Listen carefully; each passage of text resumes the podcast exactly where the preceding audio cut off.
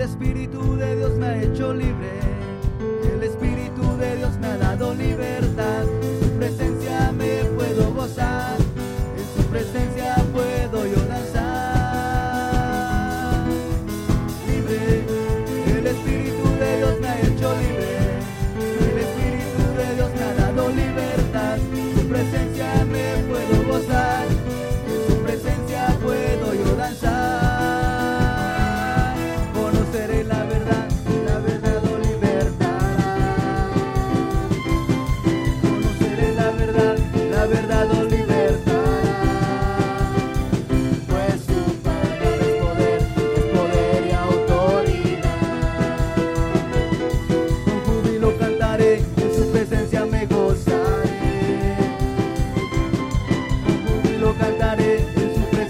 Pues.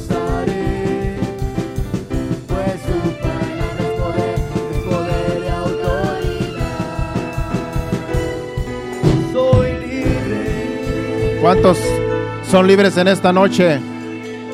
Somos libres porque Jesucristo nos ha hecho libres. Y así, Padre Santo, hemos venido, Señor, presentándote estas ofrendas, Señor, diezmo, lo que los hermanos han traído, Señor. Te pedimos que lo recibas y que tú sigas bendiciendo a tu pueblo en el nombre de Jesús. Te lo pedimos, recíbelos. Amén. Puede tomar su lugar y bienvenidos una vez más a esta casa. No hay visitas, o si hay alguna visita por ahí, hay visita, ¿verdad? Pues bienvenido a cada uno- bienvenidos a cada uno de ustedes a esta casa. Ayer tuvimos una fiesta, ¿verdad? Preciosa con los hermanos, hermano Demetrio y la hermana Josina, creo que no están aquí porque en realidad ellos trabajan de noche y, y ayer todavía estaban en la fiesta, nos salimos nosotros ya anoche y todavía iban a limpiar y, iban a, y todavía iban a trabajar en su trabajo que hacen de noche. Y entonces ellos pues siempre están un poco cansados porque ellos trabajan de noche y de día. Y otros hermanos que también faltaron por otras razones. Pero aquí estamos, ¿verdad? Los que, los que pudimos llegar y le damos la gloria y la honra al Señor. Vamos a la palabra de Dios, a traer palabra de Dios en el mensaje de esta tarde, ya que el tiempo avanza y queremos aprovechar bien el tiempo. Yo quiero que vayamos a 1 Pedro capítulo 2, versículo 9, para empezar la enseñanza. El título de esta enseñanza yo le puse por título, El peligro de no darle la gloria a Dios. El peligro de no, de no darle la gloria a Dios. Hay un peligro de no glorificar a Dios como hijos de Dios que somos, porque sabemos que todo viene de Él. Los talentos, aún el deseo que tú tienes en trabajar para la obra, en hacer algo para Dios, viene de Dios, porque Dios dice que Él produce en nosotros tanto el querer como el hacer por su buena voluntad. Y tenemos que tener mucho cuidado de que nosotros, no importa la, posición que tengamos, porque a veces lo, el peligro el peligro más grande es para aquellos que tienen una posición alta, de caer en no darle la gloria a Dios. Pero también aquellos que, que no tienen, digamos, alguna posición, pueden caer en no darle la gloria a Dios. Porque esto es para todos. Acuérdese que en lo espiritual no, no, no, hay, no importan los rangos, no importan las posiciones en lo espiritual. Porque tanto podemos caer los que tenemos una posición alta en, digamos, en la iglesia, o los que no tienen, que dicen que no tienen posición, pero todos podemos caer en no darle la gloria a Dios.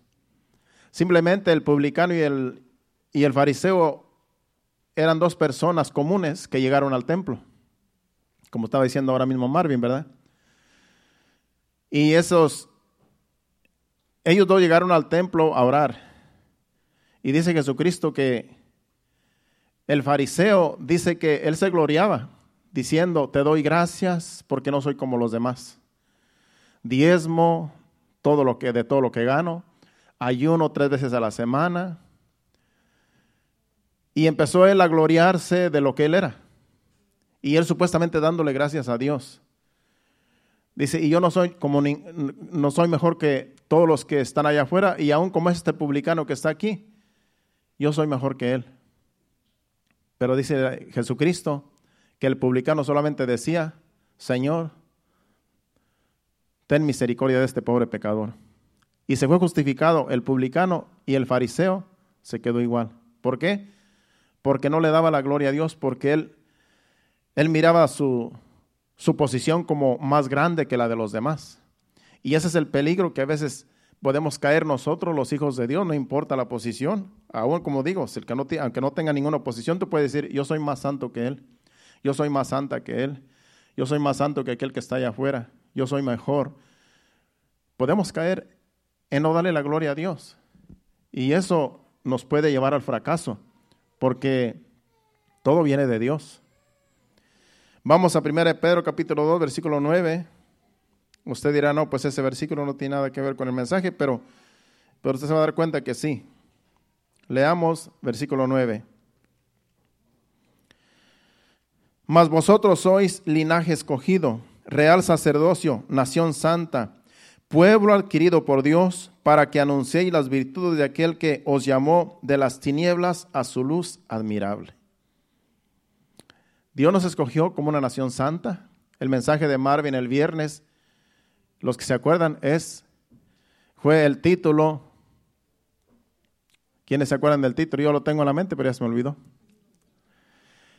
Elegidos. Elegidos, ese fue el tema. Elegidos.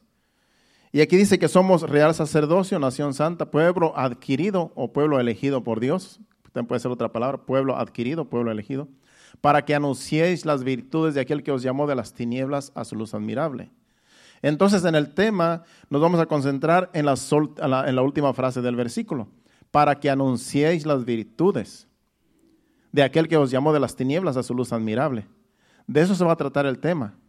Somos pueblo escogido por Dios, pero con la razón o con el propósito de que anunciemos las maravillas de Dios, de que anunciemos las virtudes de Dios, de que anunciemos quién es nuestro Señor lo amoroso que es, lo misericordioso, lo compasivo y las maravillas que hace, los milagros que hace, que ha hecho y que seguirá haciendo.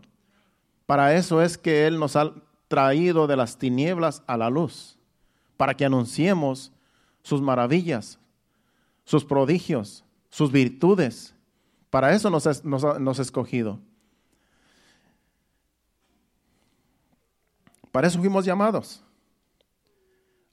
fuimos adquiridos por Dios para que anunciemos las virtudes del Señor, que nos llamó de las tinieblas a su luz admirable, es que no se trata de nosotros, se trata de Dios.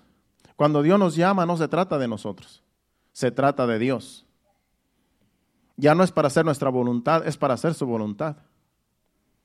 Entonces ya no, ya nosotros tenemos que hacer que brille la luz de Cristo en nosotros no nosotros en vez de Cristo.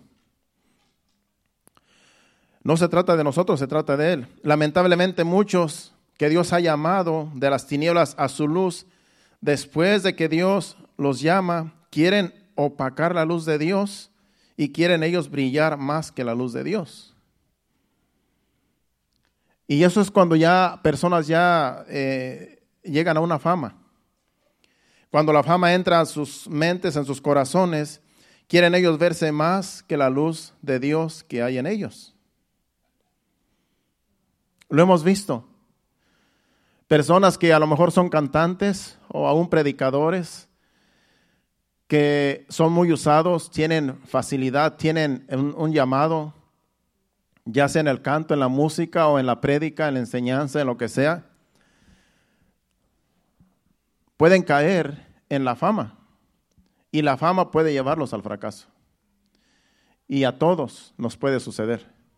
Porque acuérdense que el autor de que crezca el ego en nosotros es Satanás. Él es el primero que se reveló ante Dios porque Satanás era un querubín cuando fue creado. Y Satanás, siendo un querubín, quiso ser igual a Dios. Lo vemos en Ezequiel y en Isaías, que no vamos a ir a las citas. Pero Satanás era un querubín que él se sintió que era bien admirado. Él tenía muchos ángeles que lo seguían. Y una vez decidió en su corazón, voy a ser semejante al Altísimo y me voy a sentar a las alturas, a la altura del Altísimo y seré semejante a Él, siendo que Él fue creado para alabar a Dios, para adorar a Dios. Y él quiso ser igual a Dios. Y fue destronado. Fue, en realidad nunca, nunca tuvo trono. Fue en realidad echado fuera de donde estaba, de la posición que tenía. Dios lo tuvo que derribar desde lo alto, donde él se sentía que estaba alto. Y ese es el peligro de los hijos de Dios, de que la fama nos pueda hacer que nosotros creamos que somos nosotros y que no es Dios en nosotros. Que creamos que somos nosotros y no el, el llamado de Dios en nosotros. Y hay personas que quieren opacar la luz de Cristo, que es la que debe de brillar. Nosotros tenemos que representar a Dios, estamos para representar a Dios como iglesia. Y todo lo que hagamos nosotros es para gloria de Dios, es para glorificar a Dios, para darle la gloria y la honra a Dios. Para eso Dios nos ha llamado de las tinieblas a su luz. Porque antes, ¿qué éramos? Antes éramos nada. No éramos nada antes. Como el mensaje del domingo pasado, éramos barro, somos barro. Entonces, en realidad, todos somos iguales. La diferencia de los hijos de Dios y los que no son hijos de Dios es que nosotros somos hijos de Dios, pero en realidad, si nos ponemos a comparar, somos iguales que todo el mundo allá afuera. Solamente la diferencia es que Dios nos ha llamado como hijos de su reino. Todo aquel que es llamado por Dios viene a ser hijo de Dios. Eh, la diferencia es que ya Dios está en nosotros como templo de Dios, como era el mensaje hace una semana. Somos templo del Espíritu Santo. Y los de afuera, los que no han recibido la, la vida de Cristo, no tienen al Señor en sus corazones, en sus vidas. Por lo tanto, no son templo del Espíritu Santo, simplemente son personas creadas como Dios nos creó, como creó Dios a Adán y a Eva. Pero la iglesia de Cristo tenemos la presencia de Dios en, nuestros, en nuestras vidas. Y esa es la diferencia. Eso es lo que nos hace diferentes de todos los demás seres humanos en la tierra, que somos la iglesia de Cristo, somos real sacerdocio, somos nación santa, para que anunciemos las virtudes del que nos llamó de las tinieblas a su luz admirable. ¿Quiénes somos nosotros delante de Dios? Sino que somos tierra, somos polvo. Hay un versículo que dice, no a nosotros, sino a Él sea la gloria, que es el Salmo 115, versículo 1. No a nosotros, sino a Dios sea la gloria. No a nosotros, oh Jehová, no a nosotros, sino a tu nombre, dad gloria por tu misericordia, por tu verdad. No a nosotros. Porque ese capítulo 15, 115, perdón, de Salmos habla de los ídolos. Después sigue hablando de los que hacen, de los que adoran ídolos. Por eso empieza diciendo, no a nosotros, no a los hombres, sino a Dios, a Jehová, sea toda la gloria y sea toda la honra por siempre. Pero así hay muchos hijos de Dios hoy en día, no saben que tarde o temprano serán quebrantados aquellos que después de que son hijos de Dios y que se creen que ya porque son escogidos por Dios son más importantes que nadie en el mundo. Tenemos nosotros que vernos siempre como que somos insignificantes delante de Dios, para que no haya en nosotros ese ego de que somos más importantes que todos. Los hijos de Dios debemos de ser más humildes y más mansos que todo hombre allá afuera porque somos los hijos de Dios que representamos el reino de Dios. Por lo tanto, los hijos de Dios tenemos que sentirnos menos que los demás para que Dios pueda usarnos como vasos en sus manos. Porque si tú dices yo soy grande, entonces tú te estás bajando. Entonces tú te estás bajando de la posición que Dios puede tener, te puede tener. Por eso en este, en el reino de Dios, no debe de haber grandezas, no debe de haber exaltación entre nosotros. Porque cuando nos exaltamos, entonces Dios nos va a humillar. La exaltación entre nosotros no tiene cabida para Dios. Es por eso que tenemos que tener mucho cuidado cuando a veces nosotros le damos algún reconocimiento a uno de entre nosotros. Tenemos que tener mucho cuidado porque a veces entre más hablamos de tal persona como exaltando a esa persona en la posición en la cual está, podemos nosotros ser un instrumento como para que esa persona se sienta que es más grande de lo que, de lo que Dios lo tiene en esa posición y puede ser que nosotros mismos lo echemos a perder haciéndolo creer, tú eres mejor que todos, tú eres más grande que todos.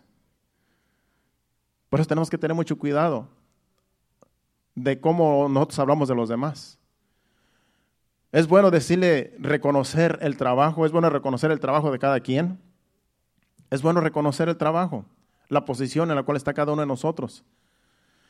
Pero todo tiene que tener un equilibrio y no podemos exaltar más de la cuenta a una persona, porque podemos echar a perder la obra de Dios, la obra que Dios está haciendo en esas personas. Ha sucedido.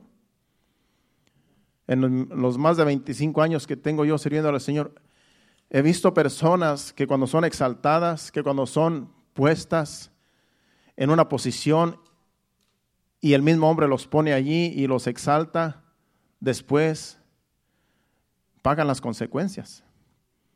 Porque después entra el ego, entra el orgullo, entra la altivez y ya después es difícil bajar, bajarlos a la posición que deben de estar. Porque así es el ser humano, le gusta ser exaltado. Vemos en la fama, en la farándula, los famosos. Los famosos quieren ser exaltados, quieren ser aplaudidos. Cuando, cuando hacen un concierto, asisten miles y miles a un concierto de, de algún famoso, porque ellos quieren ser aplaudidos, quieren ser exaltados. Pero la iglesia de Cristo, los hijos de Dios, no debemos de ser lo que es el mundo. No debemos compararnos con el mundo. Si Dios nos tiene como su pueblo, como su iglesia, es para que lo representemos a Él, pero para que Él brille en nosotros, no para que nosotros sobresalgamos de lo que es Él en nosotros. En la farándula mundana ellos, ellos hacen todo lo que está a su alcance para exhibirse y para crecer y para, ver, para verse en una posición en la que cual todo mundo los admire. Pero los hijos de Dios no debemos imitar al mundo. Los hijos de Dios debemos de tener un equilibrio y siempre debemos de darle la gloria a Dios. Siempre debemos de darle la gloria a Dios en todo lo que hagamos. Ayer en la fiesta que, estuvimos celebrando de la quinceañera, eh, estaba un grupo, que bien toca ese grupo, no sé si es que yo no sé mucho de música, pero que bien tocaba ese grupo allí. Pero se mira que todos eran humildes que todos eran, ¿verdad?, como hijos de Dios. Y, bien que tocaban los instrumentos, bien, bien, bien tremendo. Pero ellos venían desde West Palm Beach hasta acá solamente a tocar en esa fiesta y no estaban cobrando. Yo le dije hermano Dimitri, le dije, hermano, yo creo que estos están cobrando bastante porque estos son profesionales en la música, ellos tocan facilito los instrumentos. No, dice, ellos no están cobrando, dice. Eso es solamente lo que uno les puede dar como ofrenda. Dije, pues para mí ese es un grupo profesional. Pero ellos se miraban humildes, se miraban en realidad bien humildes. Pero así debe de ser. Dije, estos son ejemplos de cómo un hijo de Dios que tiene un, don, un talento, un, el canto, la música, lo que sea, así debe ser, porque en, el Evangelio no se debe de cobrar. En el Evangelio no puede uno dar una tarifa. ¿Sabes qué? Págame tanto yo voy y te toco, o yo voy y te predico. No, eso no debe haber, no debe de, haber en la iglesia de Cristo. Porque el que debe brillar es Dios en nosotros, es el Señor, no nosotros. Pero lamentablemente así está hoy en día eh, la fama, aún de los cristianos. Quieren imitar al mundo con lo que hacen He visto que, hay, hasta hay concursos de, música, de músicos cristianos, de cantantes cristianos, y se molestan porque no los ponen en, no, no ganan un, premio, igual que el mundo. Hay concursos, yo no sabía que hay concursos de, de cantantes y músicos cristianos, que ya también les dan un, les dan un, un trofeo por, por estar en, en número uno en la farándula cristiana. Eso es mundano, hermano. Porque ellos ya se están viendo más que Dios, ya se están exaltando más que Dios, cuando toda la gloria y la honra debe ser para Dios. Y tenemos que tener mucho cuidado todos, porque como le digo, hasta el más grande hasta el más pequeño podemos caer en eso. Por eso tenemos que tener mucho cuidado. Por eso si vamos a Proverbios capítulo 16 y versículo 18, hablando de la gente que se exalta, que se, que se engrandece, le puede pasar lo que dice ese proverbio. 18 16, 18.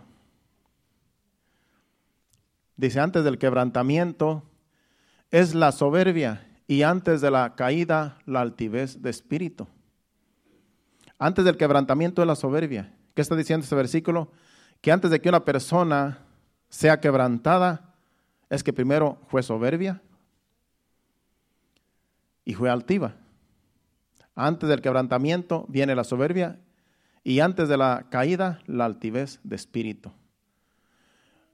Una persona que es altiva, hablando de los hijos de Dios, que es altiva, que es soberbia, esa persona tarde o temprano va a ser quebrantada, porque es lo que está diciendo ese versículo. Porque antes de ser quebrantada, primero fue, fue soberbia y fue altiva. Por eso la altivez, el orgullo, la arrogancia, vienen de Satanás, eso no viene de Dios. La humildad, mansedumbre, templanza, control, todo lo demás, los frutos del Espíritu Santo vienen de Dios. Pero todo lo contrario es de Satanás. Estos son sentimientos contrarios. La altivez, la arrogancia, el orgullo, la vanidad. Todo eso es mundano y diabólico. Por eso una persona llega a ser quebrantada, pero primero se entre el orgullo y la, y la altivez. Y tarde o temprano va a ser quebrantada. Tarde o temprano. Porque es el único modo que Dios puede tratar con una persona altiva y arrogante, orgullosa, hablando de los hijos de Dios. Es el único modo que Dios puede tratar. Porque si la persona nunca va a ser quebrantada, siempre va a estar en esa altivez, arrogancia, orgullo, y no va a querer bajarse de ahí. Porque ya, ya le gustó estar arriba, ya le gustó verse bien, ya le gustó que la admiren, ya le gustó que le aplauden, ya le gustó la fama. Ya se acostumbró. Y ya no quiere volver otra vez a poner los pies sobre la tierra, porque ya anda flotando en el, en el aire. Porque así lo tiene el público, la gente o los demás. Pero tarde o temprano es quebrantada la persona. Porque en las cosas de Dios, Dios con tal de salvar a una persona que está perdida, la tiene que quebrantar primero. Esa es la solución para una persona que es arrogante, altiva, orgullosa y que tiene estos problemas. El quebrantamiento baja a cualquiera. El quebrantamiento pone a cualquier persona por el piso, por muy altiva que sea. Porque cuando una persona tiene aflicción, tiene algún quebranto, ¿cómo va a ser? Eh, ¿Cómo se va a ver? eh, eh, se va a sentir altiva y arrogante cuando en realidad está en una posición de quebrantamiento. Está en una posición de dolor, de aflicción. Es por eso que Dios a veces tiene que usar el quebranto para esas personas que son arrogantes y altivas. Si el justo con dificultad se salva, dice un versículo, ¿dónde va a estar el impío y el pecador? Por eso Dios a veces tiene que traer el quebrantamiento. Para aquellos que son sus hijos, que se han elevado en una posición en la cual ya se sienten más grandes que todos en este mundo. Y tarde o temprano va a venir el quebrantamiento. Pero es por el amor a Dios, por el amor de Dios hacia ellos. Dios a veces hace estas cosas porque todavía ama a sus hijos y no quiere que se pierdan, porque si, se, si, si siguen con esa arrogancia, con esa altivez, un día se van a perder. 1 Pedro 4, 18, y si el justo con dificultad se salva, ¿en dónde va a quedar el impío el pecador? Si aquel que es pueblo de Dios, que es hijo de Dios, difícilmente es salvarnos, ¿dónde van a quedar aquellas personas que son pecadoras? Si uno que día con día está luchando ahí conseguir adelante, difícilmente nos salvamos. ¿Dónde va a quedar el arrogante, el altivo, el orgulloso? ¿Dónde va a quedar el pecador? Por eso dependemos todos los días de Dios. Los hijos de Dios tenemos que depender de Dios día con día. Día con día tenemos nosotros que ir delante de Dios en oración. Día con día tenemos que decir nosotros, Señor, yo sin ti no soy nada. Yo no sé qué va a pasar en este día, pero yo, yo te pido que tú me guardes en este día, porque yo no sé qué va a pasar. Día con día tenemos que depender de Dios. El peligro está a la vuelta de la esquina, en la calle, donde quiera esté el peligro. Y si nosotros creemos que con la arrogancia que tenemos, con altivez, eh, lo podemos todo y, y hacemos lo que queremos y nos va a ir bien en la vida, si no ponemos a Dios que guíe nuestros pasos, hermano, podemos fracasar en un instante. Los accidentes pasan en un segundo. La muerte puede llegar en un instante. Por eso la arrogancia y la altivez, el orgullo, es satánico, no es de Dios, eso es satánico y Dios quiere que dependamos de Él y que le demos la gloria a Él siempre, que hagamos brillar su luz en nosotros. Eso es lo que Él nos pide a cada uno de sus hijos. Es un peligro, como yo escribí aquí, el orgullo, la arrogancia y la altivez en los hijos de Dios. Y todo nos puede pasar, y a todos nos puede pasar. Si no mantenemos la carne pisada bajo la humildad y la mansedumbre, a todo nos puede pasar. La humildad y la mansedumbre aplastan la arrogancia, la altivez de espíritu, el orgullo, la vanidad y todas las obras de la carne. La humildad y la mansedumbre delante de Dios. Eso mantiene pisado a todo lo demás.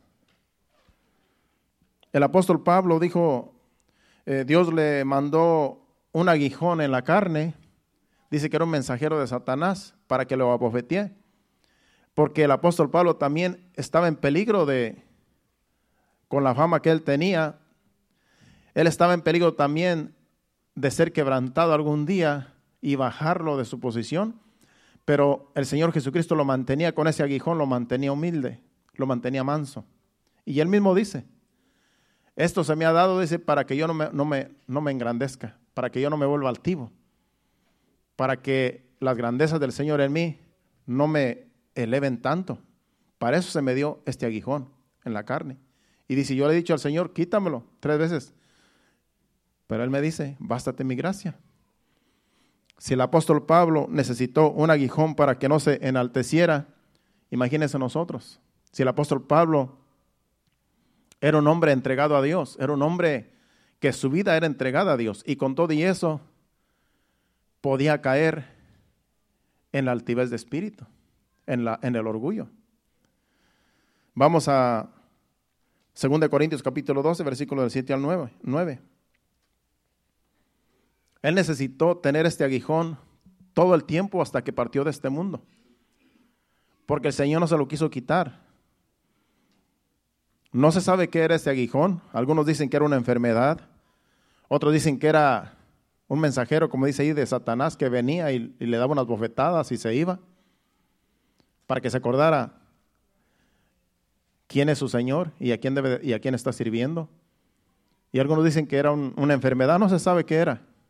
Pero el caso es que él sabía que ese, ese aguijón lo tenía para que no se enalteciese de manera, sobremanera como dice, vamos a leer, y para que la grandeza de las revelaciones no me exaltase desmedidamente, se me fue dado un aguijón, un, dice, un, en mi carne, dice, un mensajero de Satanás que me abofeté para que no me enaltezca sobremanera. El 8 dice, respecto a lo cual tres veces he rogado al Señor que lo quite de mí y me ha dicho, bástate mi gracia porque mi poder se perfecciona en la debilidad. Por tanto, de buena gana me gloriaré más bien en mis debilidades, pues para que repose sobre mí el poder de Cristo. Para eso fue, le fue dado el aguijón, para que Él siempre le dé la gloria a Dios. para que él no se sintiese en una en sobremanera grande, para que la altivez, la arrogancia y el orgullo no se apoderaran de él. Para eso le fue dado este aguijón. En la carne dice, dice para que me abofete. Por eso algunos dicen que sí venía un demonio a abofetearlo de vez en cuando, y otros dicen que era una enfermedad. En realidad no se sabe qué era. Pero él aquí declara que, que ese mensajero de Satanás lo mantenía humilde. Ese mensajero de Satanás lo mantenía dependiendo de Dios día con día.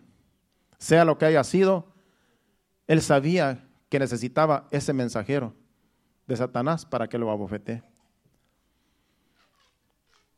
Y así nosotros tenemos que aprender de, de estos ejemplos, de que a todo nos puede suceder. Todos nos podemos volver orgullosos, arrogantes, vanidosos. Todos tenemos obras de la carne nosotros y si le damos lugar a la carne nos podemos volver mundanos siendo cristianos. Podemos practicar las cosas del mundo estando en la iglesia y decir que somos cristianos, que somos el pueblo de Dios. Pero ¿cómo caminamos allá afuera? ¿Le damos la gloria a Dios? ¿Dejamos que el Señor brille en nosotros para que los demás vean la gloria, la gloria de Dios en nosotros?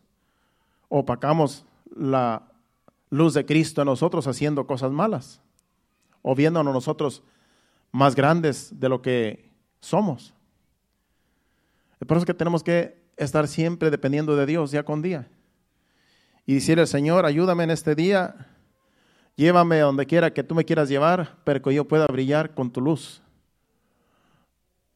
Que la arrogancia, la altivez, el orgullo no tome control en mí, sino que yo pueda darte la gloria a ti siempre en todo lo que yo haga. Hay cosas pequeñas que pasan en nuestra vida cotidiana que nosotros debemos decir, este es Dios que me está ayudando en esta situación. Dios está en este asunto. Dios intervino. En todo tenemos que reconocer, gracias Señor, porque tú estuviste en este asunto. Algún trato que tú hiciste con algún cliente, un trabajo que tú hiciste, que lo hiciste bien y dijiste, en realidad yo no soy tan sabio para hacer esto. En todo es para darle la gloria a Dios. A mí me, sucede seguido. Y yo siempre le digo, gracias Señor porque tú me ayudaste en esta situación. Siempre tenemos que nosotros reconocer que no somos nada, que Dios es el todo en, el todo en todo de nosotros, el todo y en todos. Que Él es el que merece la gloria y la honra siempre, para nosotros no sentirnos que somos más de donde Dios nos tiene en la posición que Dios nos tenga cada uno de nosotros. Pues así era el apóstol Pablo, él tenía que tener ese aguijón para que no se enalteciese.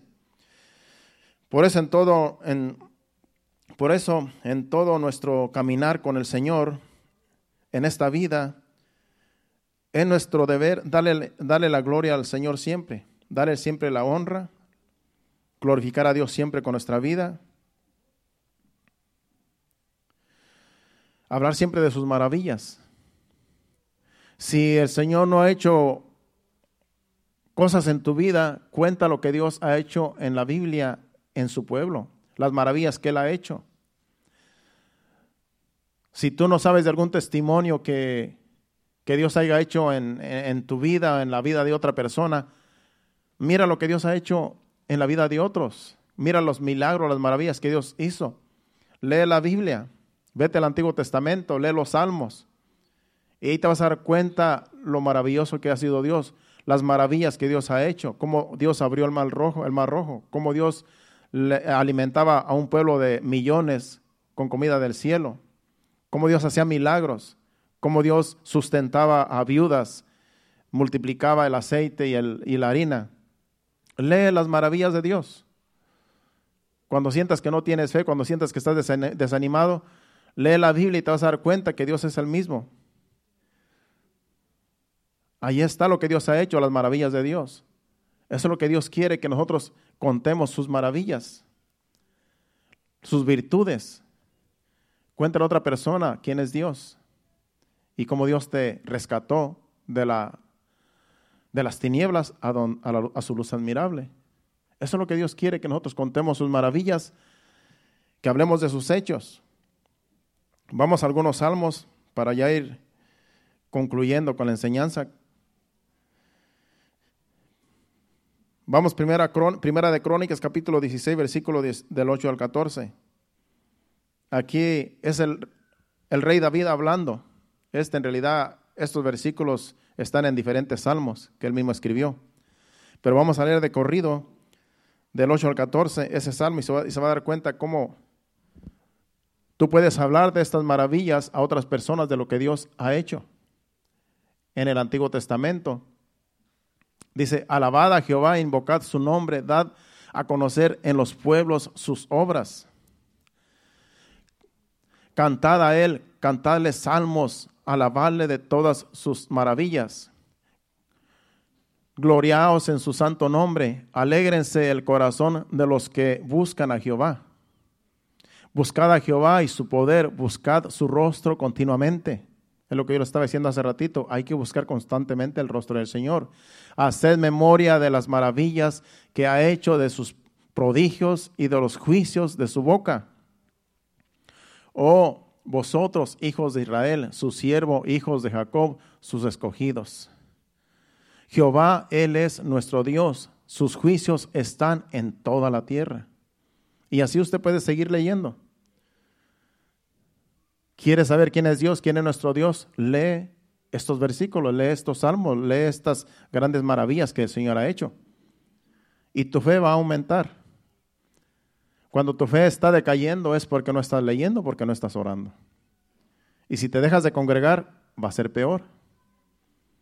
Porque lo que nos anima, como dije la semana pasada, la oración y la palabra es el motor y la transmisión de los cristianos para seguir adelante. Por eso algunos se estancan y dicen, ya no tengo ganas de ir a la iglesia, ya no tengo ganas de orar, no tengo que hacer nada, estoy estancado.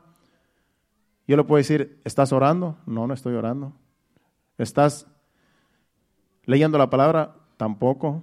No te estás congregando entonces, ¿qué estás haciendo? Por eso viene el desánimo, por eso viene todo lo demás. Viene la apatía, viene, viene todo lo demás. Y después viene la arrogancia, la altivez. ¿Para qué estoy en una iglesia como quiera Dios me ama? Y entra la arrogancia y entra la altivez. Y después, separamos, separados de Dios, ¿qué podemos hacer? Entonces tenemos que tener mucho cuidado de que siempre tenemos que depender de Dios y contar sus maravillas. Lee los salmos, lee las maravillas que el Señor ha hecho y ahí te aseguro que tu fe va a aumentar. Y después vete a orar y el Señor te va a hablar y te vas a levantar de ese sueño y del, y del desánimo, lo que estés pasando. Job capítulo 5, versículo del 8 al 13, ahí también habla de las grandezas de Dios. Vamos a ir leyendo algunos salmos que escribí aquí y al final vamos a terminar en Romanos. Job 5 del 8 al 13. Ciertamente yo buscaría a Dios y encomendaría a Él mi causa, el cual hace cosas grandes e inescrutables y maravillas sin número, que da la lluvia sobre la faz de la tierra y envía las aguas sobre los campos, que pone a los humildes en alto y a los enlutados levanta a seguridad, que frustra los pensamientos de los astutos para que sus manos no hagan nada, que, que prende a los sabios en la astucia de ellos y frustra los designios de los perversos. Eso es lo que hace Dios. Por eso yo buscaría al Señor, como dicen los primeros versículos. Porque Él hace todas estas cosas, Él tiene el poder para hacerlo. Dice que aún frustra los pensamientos, los, los planes de aquellos que son malvados. Si este es nuestro Dios, yo quiero conocerlo más. Yo quiero saber más de sus maravillas. Porque Él puede hacer que a una persona que tiene planes malvados en contra tuya se le frustren, se le echen a perder. Porque Dios frustra los planes de las personas que hacen mal. Alguien te quiere hacer un hechizo, brujería, que muchos de ustedes dicen que tienen brujería, ¿no? Pues que alguien le está haciendo brujería. Mira, cree en Dios, aférrate a la palabra de Dios. No hay brujería, no hay hechizo que te haga nada. Porque hay muchas personas que dicen, no, es que a lo mejor me hicieron un hechizo, me siento mal. Pero si tú estás con Cristo, ¿qué hechizo te van a hacer? Todos los planes de brujos, hechiceros y santeros, todo lo que, cualquier plan que ellos tengan puede ser frustrado porque tú eres hijo de Dios, no hay nada que te toque. Vamos ahora al Salmo 77, 13 al 20. Las maravillas de Dios. Estamos hablando de las maravillas que, que hay que contar las maravillas, las virtudes de aquel que nos llamó de las tinieblas a su luz admirable. Quiere que, que contemos sus maravillas, sus virtudes, sus hechos a otras personas. Dice, oh Dios, santo es tu camino. ¿Qué Dios es grande como nuestro Dios? Tú eres el Dios que hace maravillas, hiciste notorio en los pueblos tu poder. Con tu brazo redimiste a tu pueblo, a los hijos de Jacob y de José. Ese es nuestro Dios. El Dios de Israel es el Dios de la iglesia hoy en día. Es el mismo Dios. Te vieron las aguas, oh Dios, las aguas te vieron y temieron los abismos, también se estremecieron. Está hablando de cuando Dios abrió el, abrió el mar rojo y hizo maravillas. Dice, las nubes echaron inundaciones de aguas, tronaron los cielos y, des, y descubrieron tus, tus rayos. La voz de tu trueno estaba en el torbellino y tus relámpagos alumbraron el mundo, se estremeció y tembló la tierra. En el mar fue tu camino y tus sendas en las muchas aguas y tus pisadas no fueron conocidas. Condujiste a tu pueblo como ovejas por manto de por, por mano de Moisés y de Aarón. Eso lo hizo Dios en el desierto y Dios sigue guiando a su pueblo hoy en día, a su iglesia. Así como guió a su pueblo en el desierto, así como Dios hizo maravillas, Dios todavía sigue guiando al pueblo que es la iglesia hoy en día. Lo que tenemos que nosotros reconocer sus hechos, reconocer sus maravillas, reconocer que Él es nuestro Dios y que nos va a guiar por sendas de justicia por amor de su nombre. Por eso yo les insto a que lean la Biblia. Yo le dije a la quinceañera ayer, mira, te regalaron una Biblia. Esa Biblia que te regalaron no es para que la tengas allí guardada como un regalo allí que, que tú vas a tener guardado. No, esa Biblia es para que tú la leas. Que cuando tú te sientas triste, te sientas desanimada, ve y lee la Biblia, ve y habla con Dios. Y Dios te va a hablar por medio de la Biblia. Porque hay personas que tienen la Biblia y yo les aseguro que no la leen. Yo creo que solamente cuando vienen a la iglesia y si no la traen, menos. ¿Cómo la van a leer si no la traen? Porque traen el teléfono. Es más fácil traer el teléfono en la bolsa que traer una Biblia grande. Pero la Biblia es para leerla porque esa es la palabra de Dios.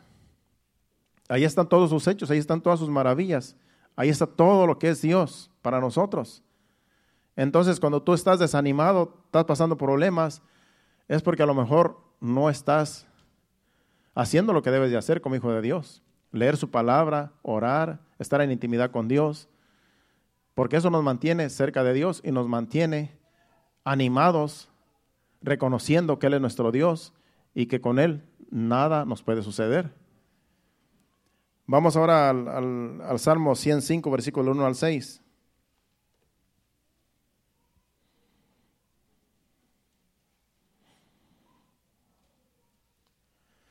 Salmo 105, del 1 al 6. Alabad a Jehová, invocad su nombre, dad a conocer sus obras en los pueblos. Cantadle, cantadle salmos, alabad, de, hablad de todas sus maravillas. Glorios, gloriaos en su santo nombre, alégrese el corazón de los que buscan a Jehová. Buscad a Jehová y su poder, buscad siempre su rostro. Acordaos de las maravillas que Él ha hecho, de sus prodigios y de los juicios de su boca. Oh vosotros, descendencia de Abraham, su siervo, hijos de Jacob, sus escogidos. Nosotros somos de la descendencia de Abraham por la fe. Por la fe venimos de, Abraham. Así es que todos venimos de esa descendencia. Estos versículos son para nosotros, para que nosotros entendamos quién es nuestro Dios, las maravillas que ha hecho y todo lo que Él seguirá haciendo en medio de nosotros como iglesia. Hay mucho que Dios va a seguir haciendo en nosotros porque el Señor nos sigue moldeando. Estamos todavía en sus manos como el barro. Y Él hace como Él quiere con nosotros cuando nosotros le decimos, Señor, hazme lo que tú quieras. Así es que dependemos de Él, no de nuestras fuerzas, no, de nuestro intelecto, sino de Él, que es nuestro hacedor. En Gálatas capítulo 3, versículo del 1 al 5, la, la, iglesia de los Gálatas ya se estaban yendo a la ley, ya estaban dejando la palabra que les había traído el apóstol Pablo. Y él les había dicho, ya no tienen que seguir la ley, ya no tienen que circuncidarse, ya no hagan los rituales que hacían antes, porque ahora Jesucristo es el Hijo de Dios y ahora no tenemos que hacer nada de eso, porque Jesucristo ya pagó el precio, ya no tenemos que hacer rituales. Y ellos estaban, el apóstol Pablo los enseñó bien, pero apenas el apóstol Pablo los dejó un tiempo, unos dos, tres años, y cuando él vino ya estaban volviendo a la ley otra vez ya estaban yéndose otra vez a circuncidarse y ya estaban empezando a hacer ceremonias de la ley mosaica. Y llega el apóstol Pablo y estaba bien molesto porque dice, dice, oh Gálatas insensatos, ¿quién nos fascinó para no obedecer a la verdad a vosotros ante cuyos ojos Jesucristo fue ya presentado claramente entre vosotros como crucificado? Esto solo quiero saber de vosotros. ¿Recibiste el Espíritu por las obras de la ley o por el oír por fe? Tan necios sois, habiendo comenzado por el Espíritu, ahora vais a caer por la, acabar por la carne. Dice, tantas cosas habéis padecido en vano, habéis padecido en vano. Dice, si es que realmente fue en vano. Aquel pues que os suministra el Espíritu y hace maravillas entre vosotros, ¿lo hace por las obras de la ley o por el oír con fe? Buena regañada les está dando aquí a los Gálatas, porque Él les presentó a Jesucristo crucificado, dice, ahora con Jesucristo ya no tienen que hacer nada de lo que ustedes hacían, porque ellos eran, los Gálatas eran puros judíos que se convirtieron a Cristo. Y el apóstol Pablo les dijo, ya no tienen que hacer nada de lo que hacían antes, ya no maten el, cordero, ya no derramen sangre en el altar, ya no hagan ningún ritual de esos, porque ahora Jesucristo es tipo del cordero. Ahora en Él ya no hay circuncisión, ahora la circuncisión es en el corazón. Crean en Él y ya no tienen que hacer ningún ritual, solamente crean. Esto es por fe. Él los enseñó bien, estaban bien enseñados. Pero cuando regresa, dice, estoy fascinado, estoy en realidad sorprendido de que tan pronto volvieron otra vez a dejar al Señor y se han vuelto otra vez a los rituales mosaicos. Eso puede suceder cuando una persona deja de confiar en Dios. Cuando una persona empieza a decir, bueno, yo pienso que si hacemos las cosas de este modo es mejor. Yo pienso que si hacemos esto, eh, esto va a ser eh, de más bendición. Acuérdese que todo tiene que estar conforme a la Biblia. Todo tiene que ir en un orden. Ya no nos tenemos que dejar llevar por yo siento, yo pienso, yo creo que así es, yo opino. Las cosas para servir a Dios tienen que ser en orden y todo conforme a la palabra de Dios, conforme a Dios, como Dios dice en su palabra. Entonces ya aquí ya nos tenemos que dejar llevar, no nos tenemos que dejar llevar por las emociones, por los sentimientos, sino que todo tiene que pasar por la palabra de Dios en todo lo que hagamos.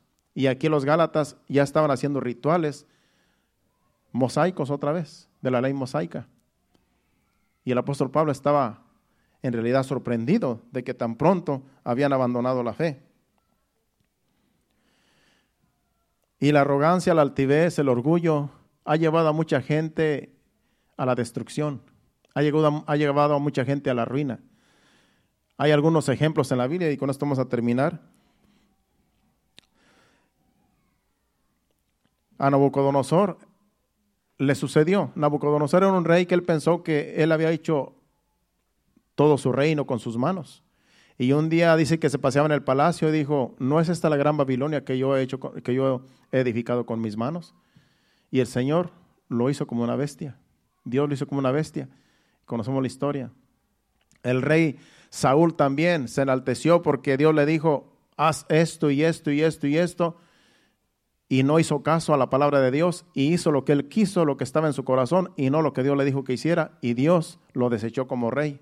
Después Dios levantó a David en vez de Saúl.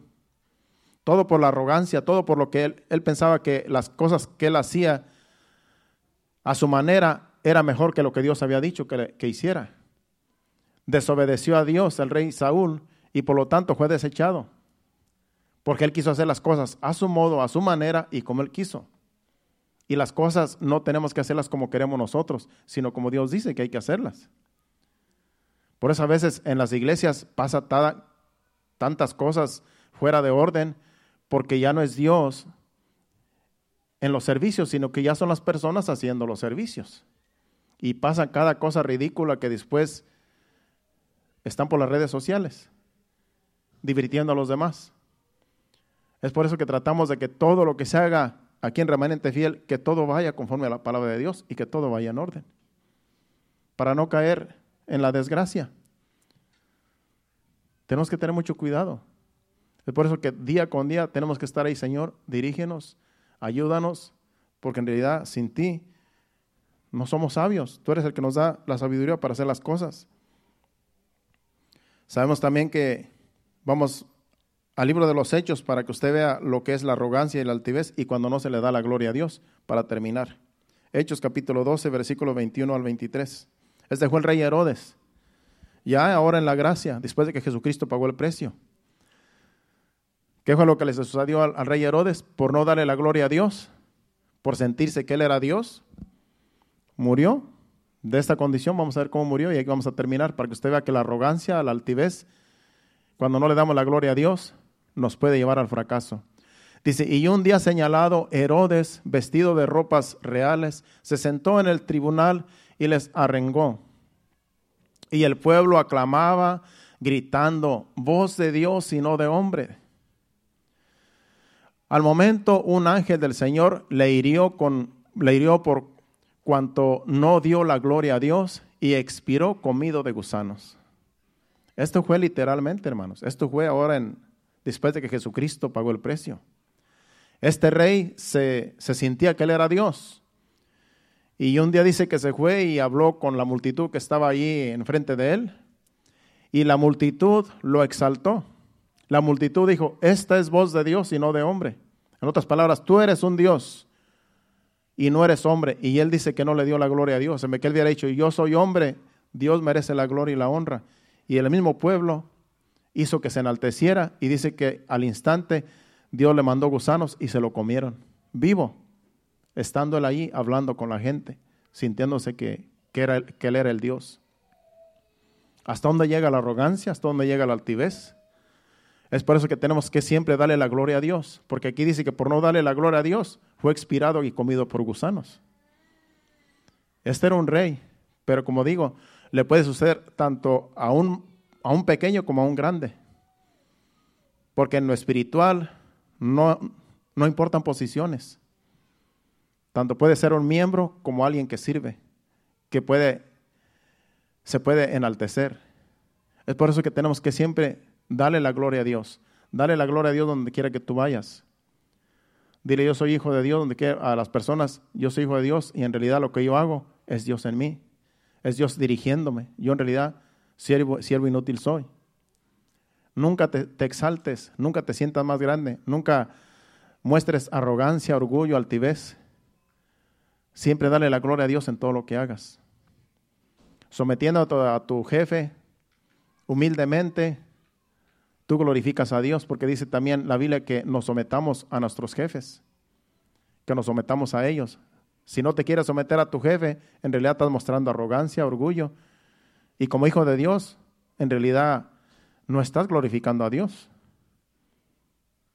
Entonces, tenemos que entender estas cosas, hermanos, para que no entre la arrogancia, el orgullo a nosotros y no seamos de bendición para los demás y para nosotros mismos.